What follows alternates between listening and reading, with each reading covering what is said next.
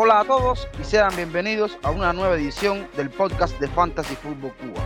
Si necesita comprar algún implemento deportivo, ya sean pelotas, porterías, mallas, etcétera, o cualquier tipo de suplemento para entrenar en el gimnasio, no duden en visitar la tienda de Fútbol Returns con unos precios muy accesibles para todos, una calidad óptima y con un alcance a nivel nacional e incluso internacional. Yo soy Reniere García y los estoy invitando a que continúen con nosotros. Ya arrancamos. En la jornada 11 de la Liga Española, el Rayo en Vallecas le hizo 5 goles a un Cádiz que no había perdido en sus últimos 5 partidos. Con un doblete de Florian Leyen, los de Iraola llegaron a 15 puntos en la tabla, en la cual el Fútbol Club Barcelona se ubica en el segundo lugar y golearon en su feudo a un Athletic Club que salió con mucha tibieza. Destaque ofensivo para Osman Dembélé, que además de anotar, repartió tres asistencias.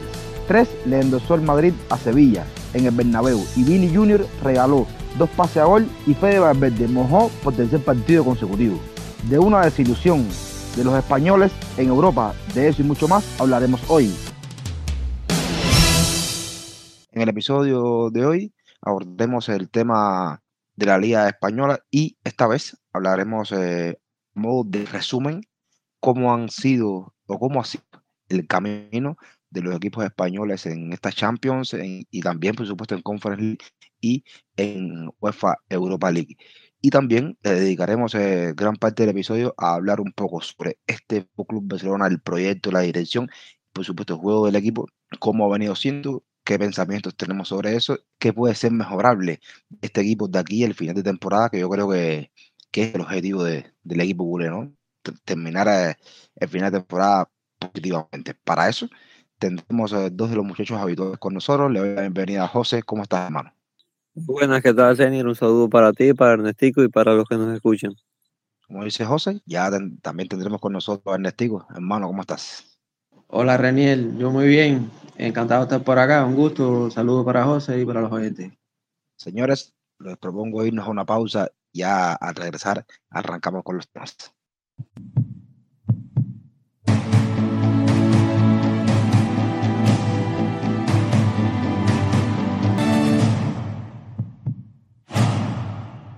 Estamos eh, de vuelta con José y Nesti con el podcast de Fantasy Fútbol Cuba para hablar sobre la Liga Española y todo lo que tenga que ver con los clubes españoles en las competiciones eh, europeas. Señores, yo les propongo a ustedes eh, arrancar hablando un poco sobre los resultados en esta última jornada, hablando de la jornada de la Liga Española. ¿Algún resultado que a ustedes le haya llamado la atención, que le haya impactado en esta jornada o que no? Uno de los partidos más, más interesantes de la jornada era el, que enfrentaba al Atlético de Madrid contra el Betis, un duelo entre equipos que el año pasado fueron de los más interesantes que tuvo la Liga Española y, que terminó llevándose el conjunto rojo y blanco en esta ocasión con un doblete de Antoine Griezmann, un jugador que, está en un nivel de forma despido que probablemente desde, desde antes de llegar a Barcelona no se le veía a este nivel y, es una muy buena noticia tanto para el Atlético de Madrid como para la selección de Francia. Eh, marca dos goles clave en este partido y sobre todo uno de, desde el punto del córner de un gol olímpico que, que denota el estado de forma en que está y que le da una victoria muy importante para, para un equipo que quiere afianzarse y, y, tener seguro ese puesto de, para la próxima Champions porque las aspiraciones por la liga se ven un poco lejanas. También tuvimos el inicio de la jornada un partido un poco loco, diría yo, porque enfrentaban al Rayo Vallecano con el Cádiz. Ya el partido estuvo condicionado desde el minuto 42 por esa roja que recibió Isaac Carcelén y ahí en adelante el Rayo sencillamente le pasó por encima al Cádiz. Los goles fueron de Isi Palazón, Baro García, Florian Leyó en el central, Sergio Camello y el último también, el quinto gol lo hizo Florian Leyón, mientras que el partido fue maquillado por eh, un gol de Cádiz que fue también de un jugador de Rayo Vallecano, Iván lo hizo en propia puerta. El resultado eh, más de la jornada, la sorpresiva para mí, sorpresiva victoria de Real Valladolid en su feudo sobre la Real Sociedad, un gol por ser, ese gol lo hizo Sergio León, Sergio León que había recibido banco en el partido de la jornada 9, pero volvió a aparecer y, y hacer el, el, gol que al final le da la, la victoria a Real Valladolid. En Mallorca, que también de manera para mí sorpresiva igual, le logra ganar visitando a, Valencia.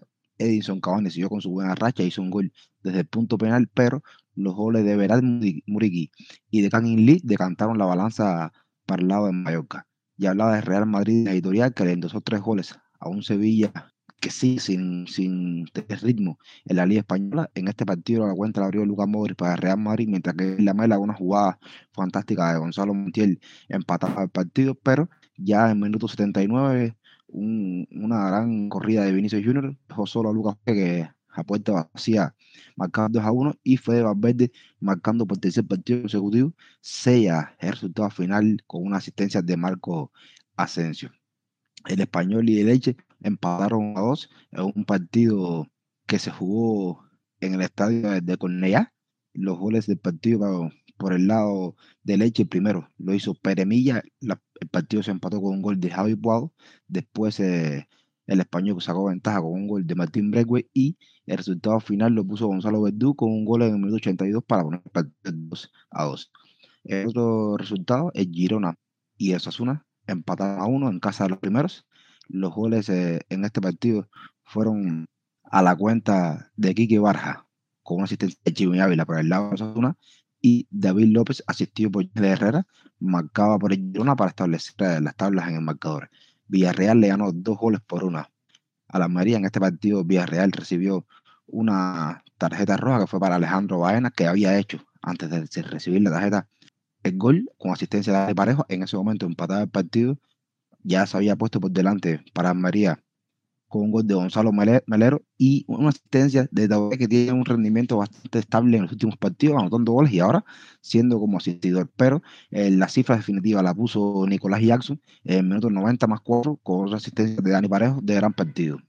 El Barcelona que goleó en su estadio al Athletic Club de Bilbao, al Club de Bilbao que salía sin jugadores importantes, como es el caso de Sanse, como es el caso de Muniain, y entonces Xavi y el Barça le pasaron por encima en este partido destaque ofensivo para Manden que abrió la cuenta y asistió tres veces después.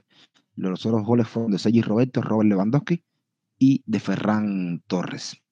Y el último resultado de la jornada es el empate a uno entre el Celta de Vigo y el Getafe, este partido jugado en Balaidos.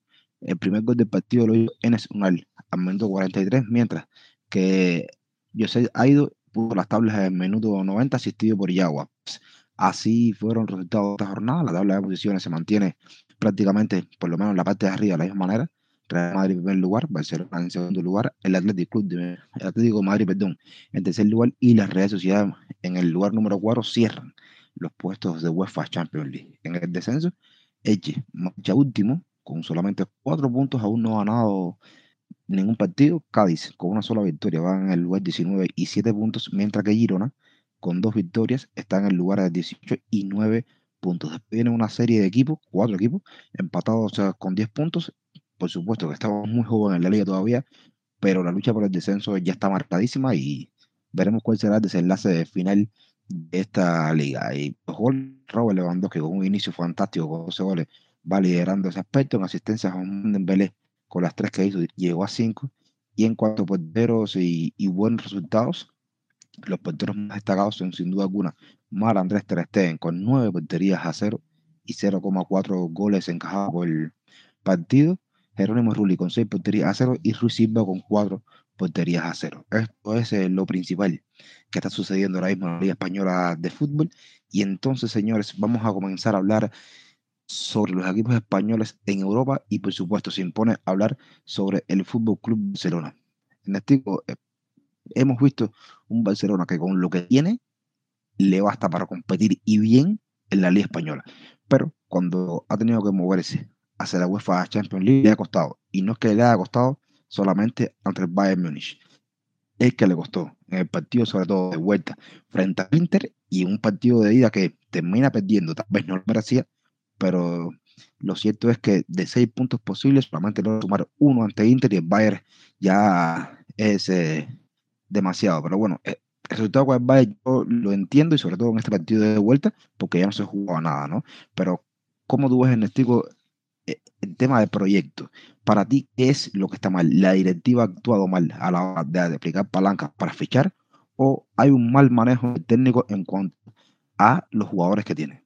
Siendo un tema tan, tan complejo, no, no hay una explicación única, ¿no? Cada cual puede tener su, su visión de, la, de lo que está pasando. Incluso ya tú mencionabas el tema extradeportivo, eh, el tema de, de, la imagen del Barça, lo importante que está haciendo la, imagen del Barça en Europa en, lo que es el futuro económico del Barça. Quizás eso hasta cierto punto le pone presión al, al proyecto y, le pone presión y, y urgencia, ¿no? Eh, podemos hablar también del tema de, de Xavi, ¿no? Que la figura de Xavi ahora mismo queda muy señalada. Eh, porque Xavi en un inicio, hay que recordar que, que no, no, es un técnico que viene con, con mucha experiencia, pero sí eh, logró ilusionar a los culés en un momento que, que, que necesitaban esa ilusión y, y, que el nombre de Xavi se venía manejando por mucho tiempo. Entonces ahora vienen los cuestionamientos a la, a la figura de Xavi y, y, a su proyecto y yo creo que, que todo parte de ese, también de, de esa exigencia que, que autoexigencia que tienen ahora mismo, que creo que está rozando lo, los límites. Es cierto que Barcelona, eh, cuando mínimo se le, hay que exigirle que clasifique a octavos de finales de Champions y más un equipo como, como este que tiene el Barcelona esta temporada con la, las grandes incorporaciones que tuvo. Es, por, por, esa parte es cierto, no es, no es ser demasiado exigente pedir eso, pero sí creo que hay, es una cosa que viene desde arriba, desde la punta de la pirámide hacia abajo, ese tema de, de querer estar de vuelta, el Barça está de vuelta ya.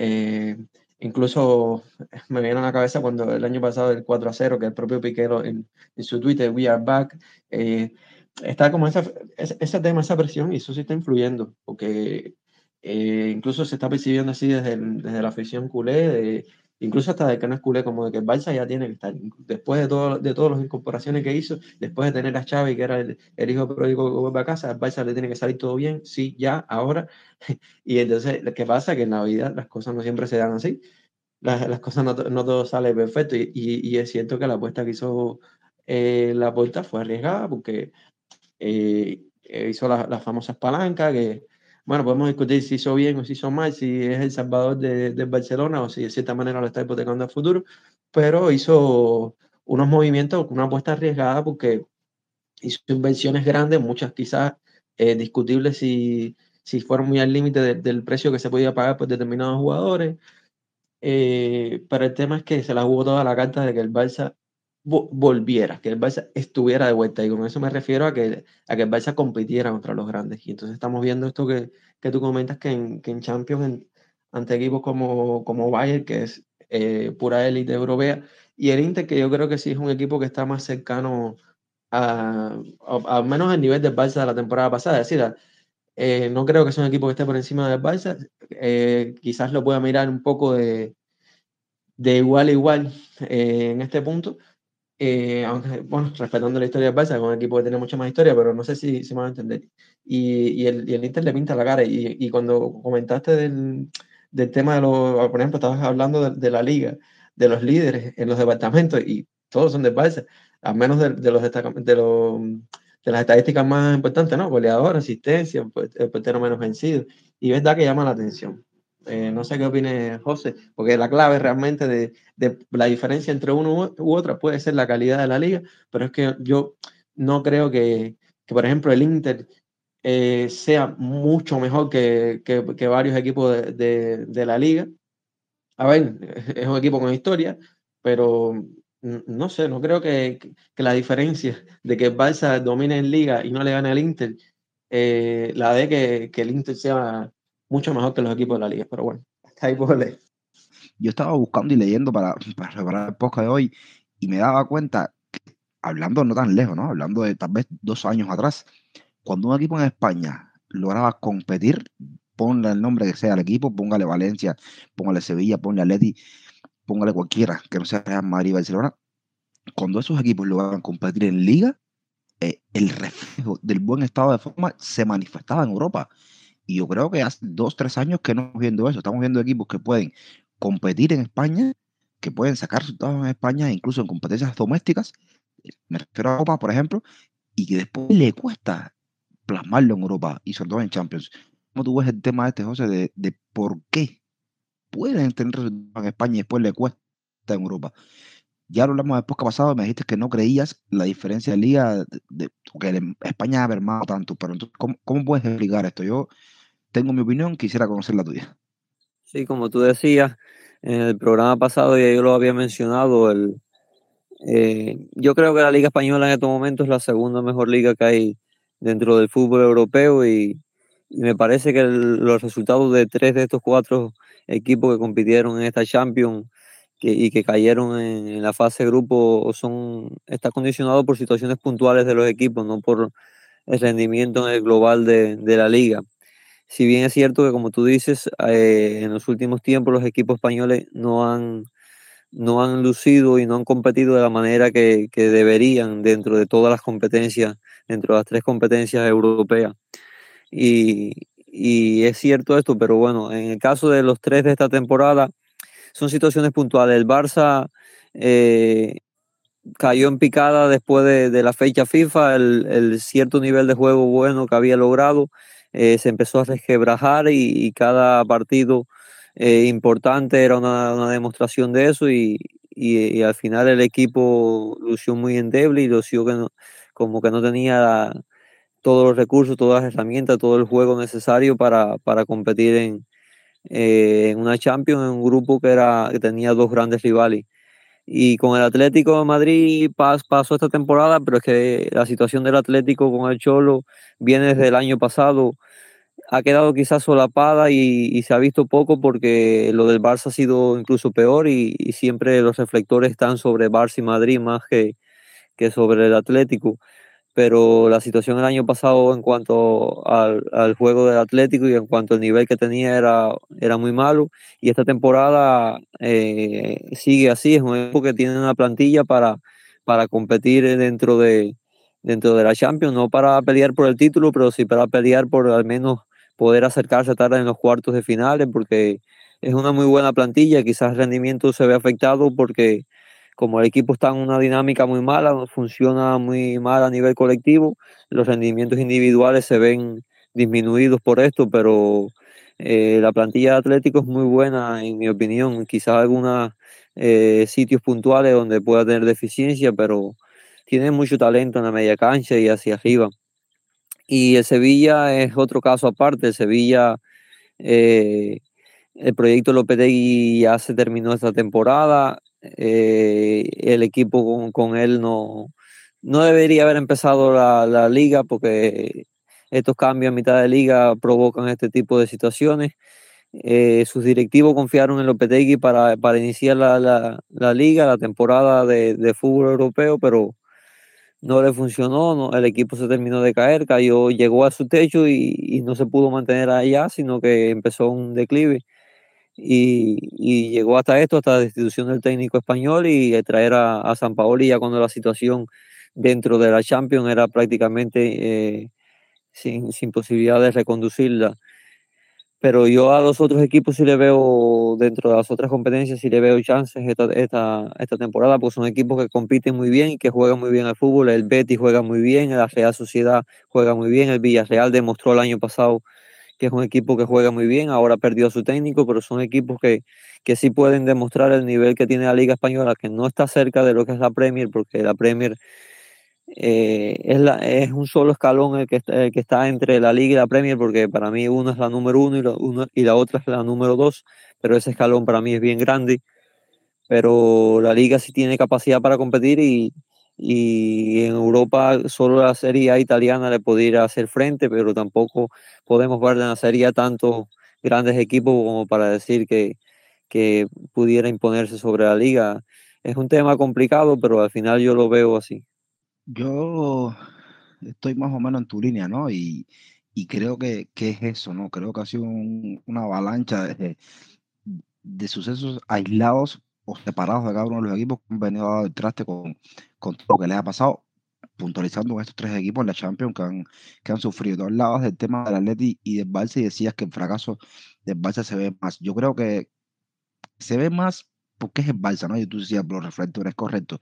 Pero en contexto de, competición, estamos hablando de un Atlético de Madrid que a día de hoy tiene que ir a la última jornada a buscar su puesto para estar en la, Europa League. Así que ya Barcelona está en Europa League, Sevilla también, Copenhague está a tres puntos de Sevilla, aunque gane Copenhague y, el Sevilla pierde con el City no pasa nada, va a estar en Europa League, pero eh, el Atlético no, el Atlético tiene que, que, jugar ese último partido y, y va a llegar eh, sin duda alguna presionado, ¿no? Es, es, muy difícil que, que estar, eh, o no es seguro que pueda estar en Europa League, yo creo que, que sería lapidar para el no, no incluirse en esa competición, ¿no? Entonces, este, este, este fase de grupo de Atlético Marino es nada accidental.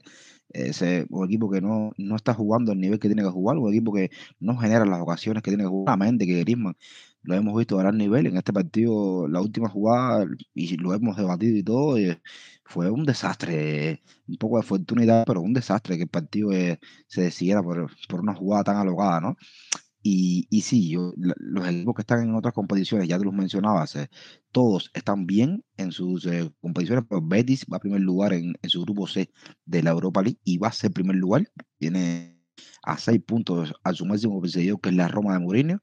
La Real Sociedad también está en primer lugar con 15 puntos de 15 posibles, perfecto el camino, solamente un gol eh, recibido 12 puntos está Manchester United, pero ya la Real Sociedad va a estar en la otra instancia. Y el Villarreal, que también es líder de grupo con un solo empate, con 14 goles anotados en 5 partidos y con 6 puntos de diferencia sobre el segundo lugar. Esto es en Conference League. Y en estas competiciones, los eh, jugadores españoles más destacados es el caso de, de Alex Baena, que tiene 4 goles escogidos o empatados entre los líderes goleadores de la Conference League y el Europa League Remiro, que es el portero con más porterías a cero, que tiene cuatro porterías a cero entre todos los participantes de la Europa League. Yo creo que la debacle está sucediendo en la UEFA Champions League. Eh, puede revertirse esta situación en los próximos años y ojalá que así sea para, para la salud de, la liga, que tanto nos gusta, por supuesto, ¿no? Que, no, porque me vino a la cabeza mientras, mientras hablabas del, mientras hablaban del tema del Atlético, y es que el, el, caso del Atlético y del grupo en que estaba el Atlético es un buen ejemplo.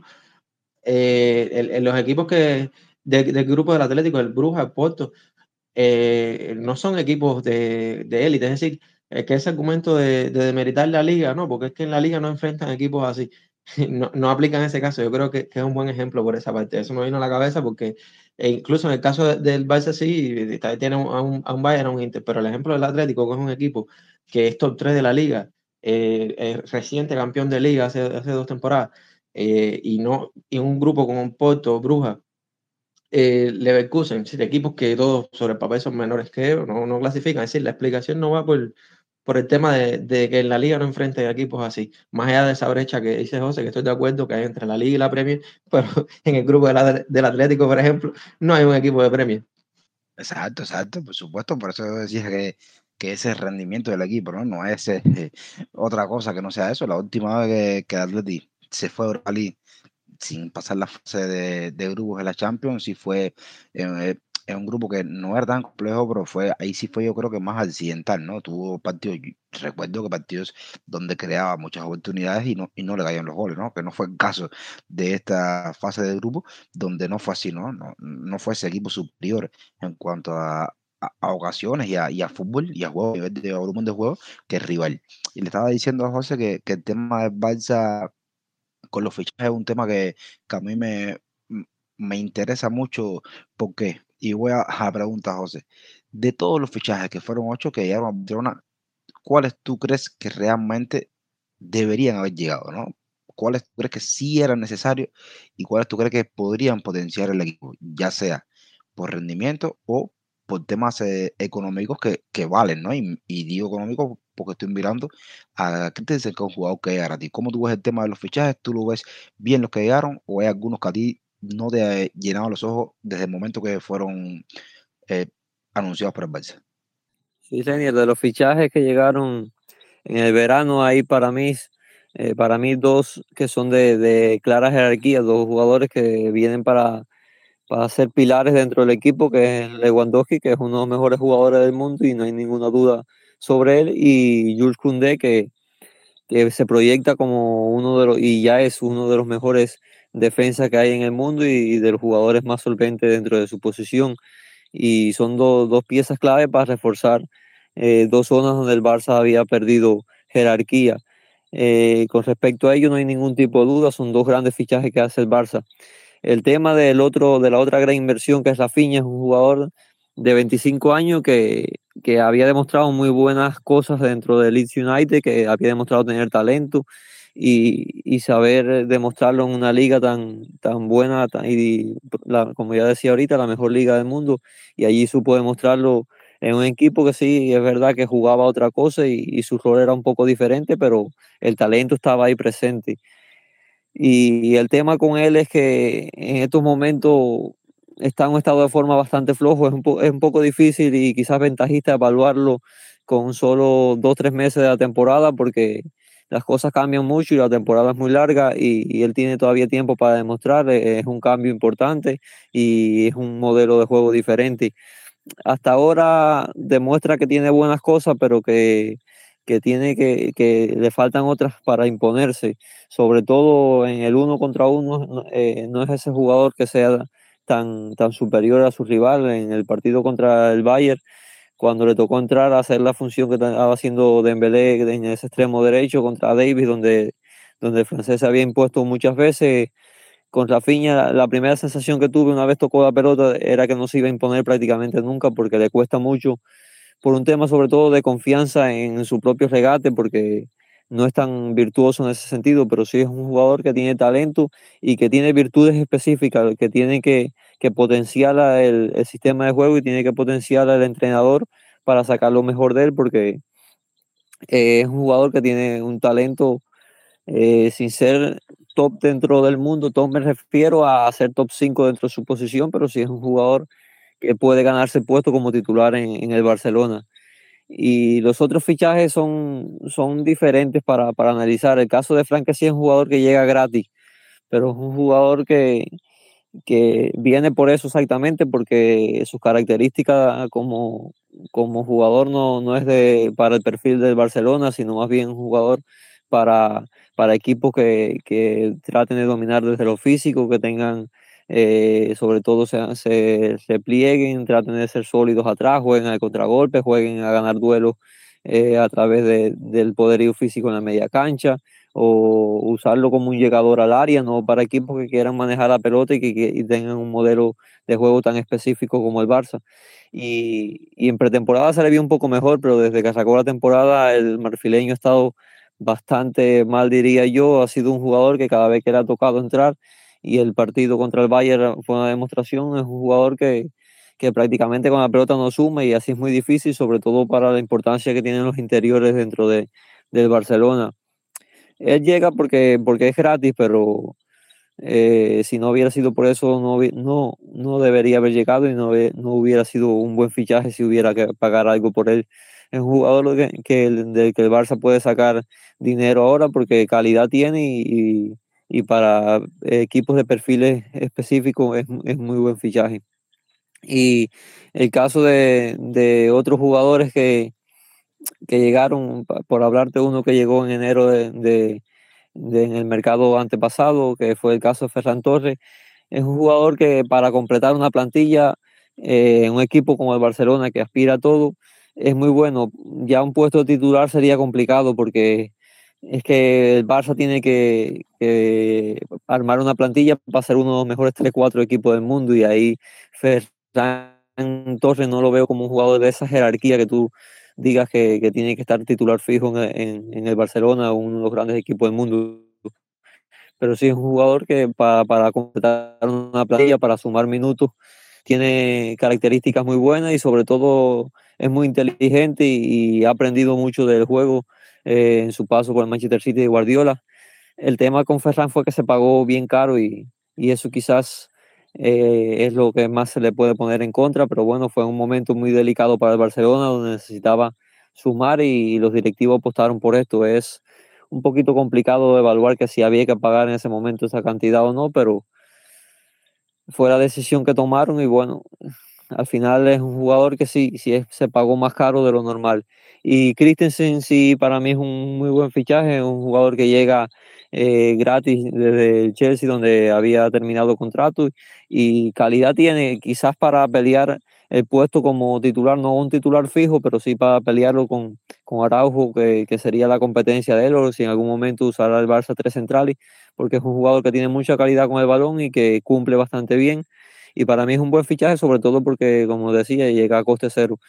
En general, el Barça hizo hasta cierto punto buenas incorporaciones. Yo siempre, y, en, en, los programas que hacíamos al principio lo decía, hay posición, o había posiciones específicas donde hacía falta reforzar, sobre todo el lateral derecho, donde llegó Bellerín y no llegó un jugador de, jerarquía y se prefirió fichar eh, talento más adelante en la cancha y no en esa posición, o en la posición de Busquets, donde eh, ya Xavi tenía claro que, que si no era para esa posición, que no lo iba a usar ahí, y eran posiciones importantes en, la, en las que fichar.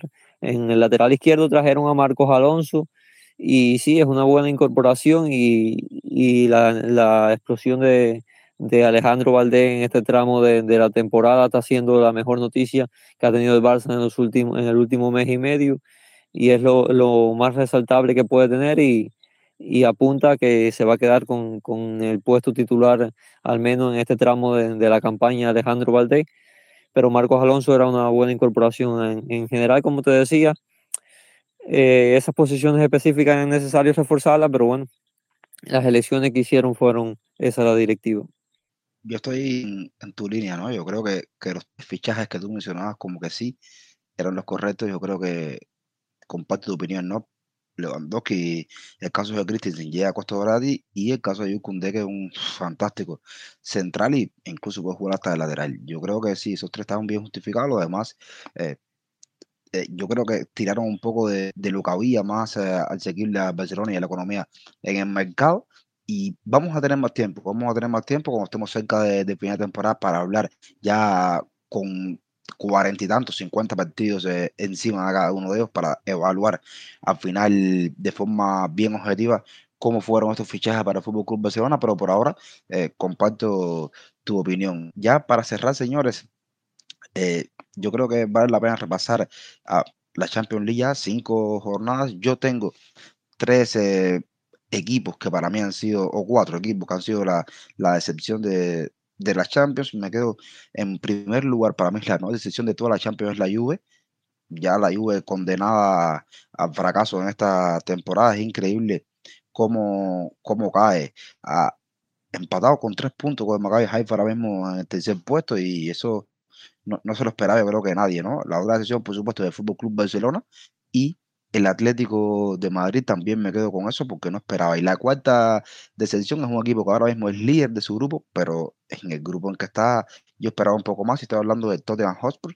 Primer lugar de su grupo, sí, con ocho puntos, pero el segundo y el tercero tienen siete puntos, que son el Sporting y el Entra de Frankfurt. El, el Tottenham en esta temporada al Sporting y sacando un empate en Frankfurt ante el Eintracht, yo creo que, que, eso deja mucho que desear. También Olympique de Marsella en ese grupo está en el cuarto lugar, pero con seis puntos, es decir, que la última jornada va a estar muy interesante. Puede quedar eh, fuera de los octavos finales, entonces, aunque sería un masazo para Conte y, y, toda la directiva de los. No sé, en cuanto a lo positivo, ustedes qué, qué resalten. Yo creo que hay un equipo, lo positivo que se lleva todas las palmas, pero bueno, ¿Qué opinión tienen ustedes en cuanto a los equipos eh, que fueron revelación o, o actuación positiva en esta Champions? Cuando dices que hay uno que, que, que, resalta, me imagino que estás hablando de, del Bruja, ¿no?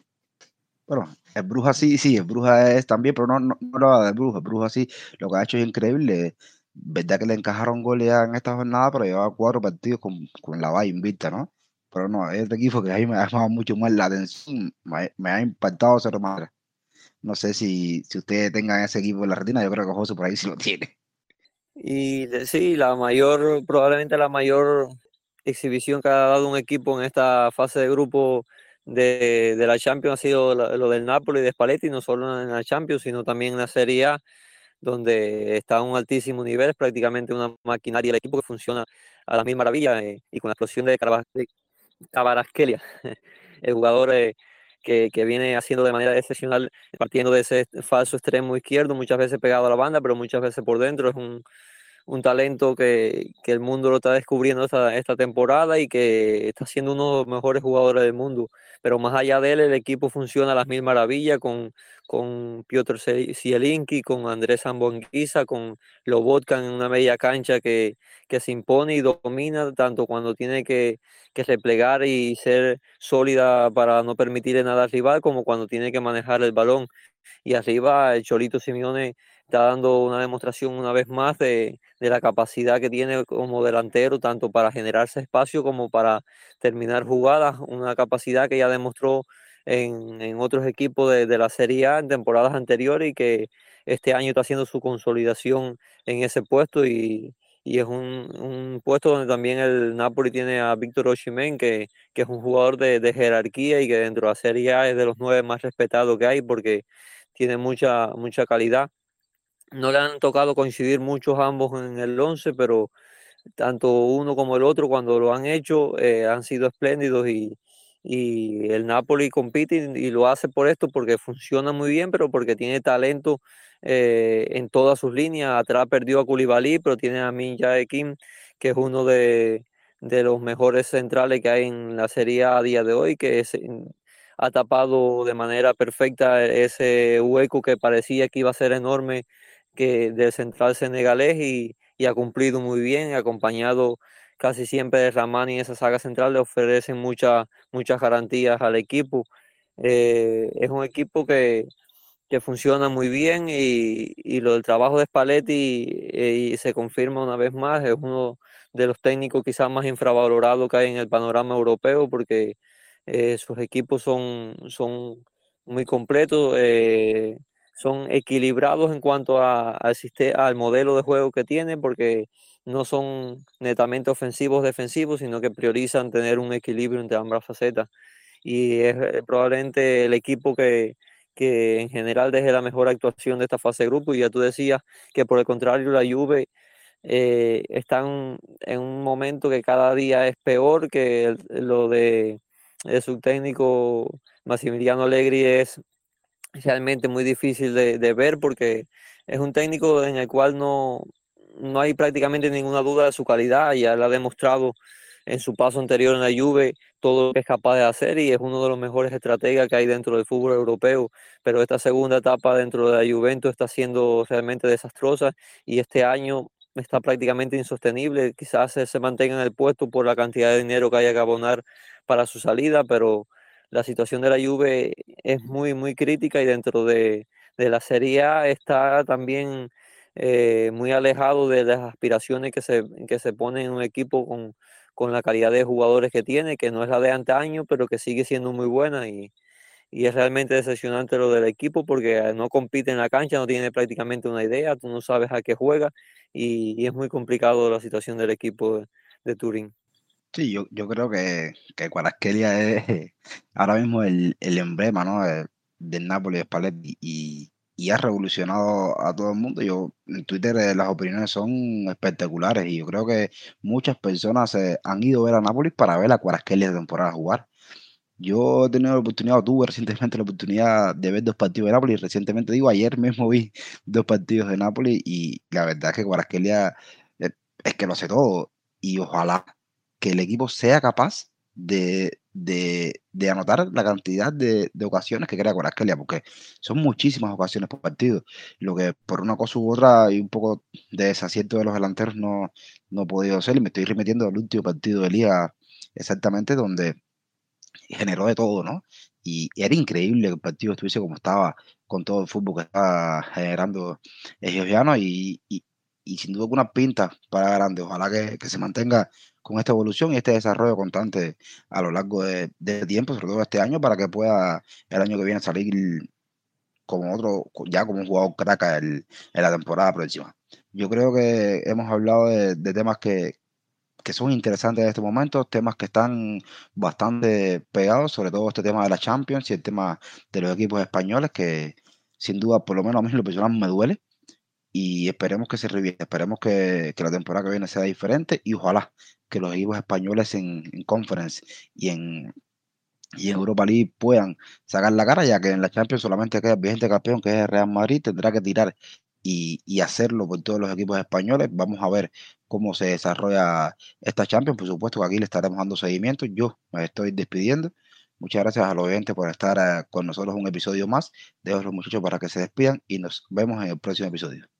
Un placer estar aquí en un programa más y, un saludo para, para todos. Bueno, como siempre, un gusto haber compartido este espacio con ustedes y nada, esperando con ansia la próxima ocasión. Estamos llegando al final del episodio de hoy. Ha sido un placer eh, contar eh, con todos ustedes por aquí. Recuerden que pueden seguirnos en las redes sociales. En Twitter nos encontramos bajo la cuenta arroba fan-food-cuba.